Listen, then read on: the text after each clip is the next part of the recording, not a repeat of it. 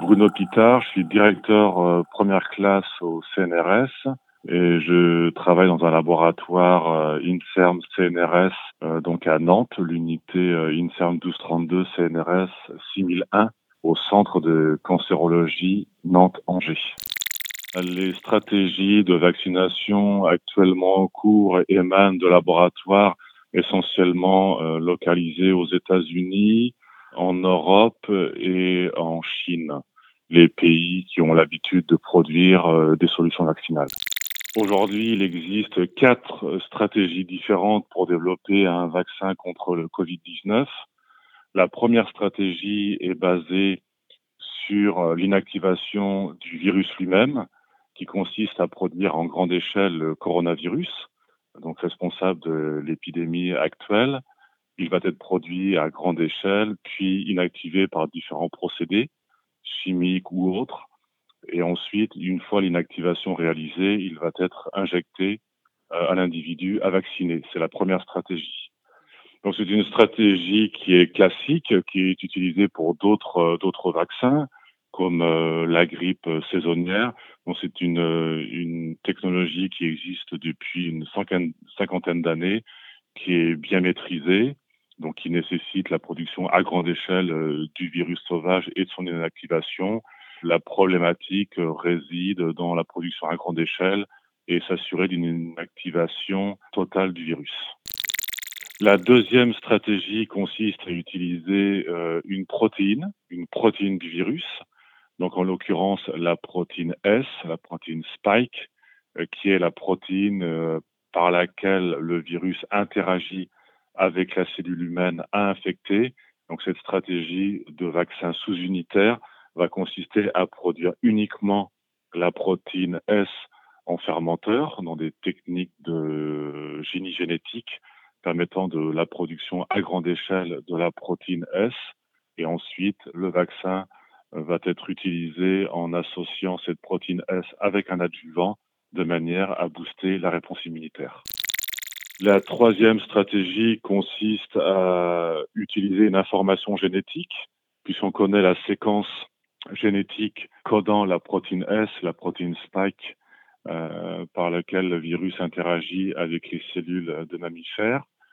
Donc, plutôt que de produire la protéine S en fermenteur à grande échelle, pourquoi ne pas utiliser les capacités des cellules de l'individu à vacciner pour produire lui-même la protéine S? Donc les stratégies de vaccination à acide nucléique vont utiliser euh, cette approche consistant à délivrer au sein d'une cellule de l'individu à vacciner la séquence codant la protéine S du virus coronavirus. Donc la stratégie qui consiste à utiliser un virus, mais qui n'est pas le coronavirus. On va utiliser un virus maîtrisé euh, dans le laboratoire donc on va utiliser ce virus pour sa capacité à transporter le gène codant la protéine S dans les cellules de l'individu à vacciner. Eh bien, cette cellule va produire la protéine S qui va à son tour produire une réaction immunitaire dirigée contre la protéine S dans l'organisme.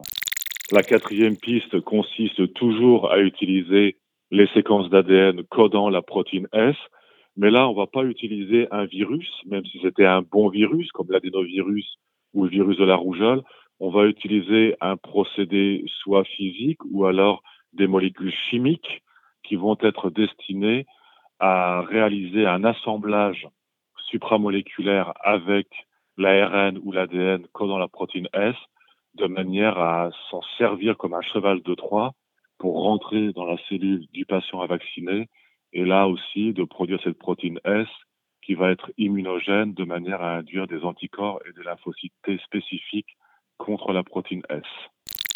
Quand euh, la première épidémie est apparue en 2002-2003 du SARS-CoV-1, il y a eu des vaccins qui ont été développés, différentes stratégies de vaccination, ou le MERS également, donc des stratégies qui sont également aujourd'hui utilisées pour développer un vaccin contre le SARS-CoV-2.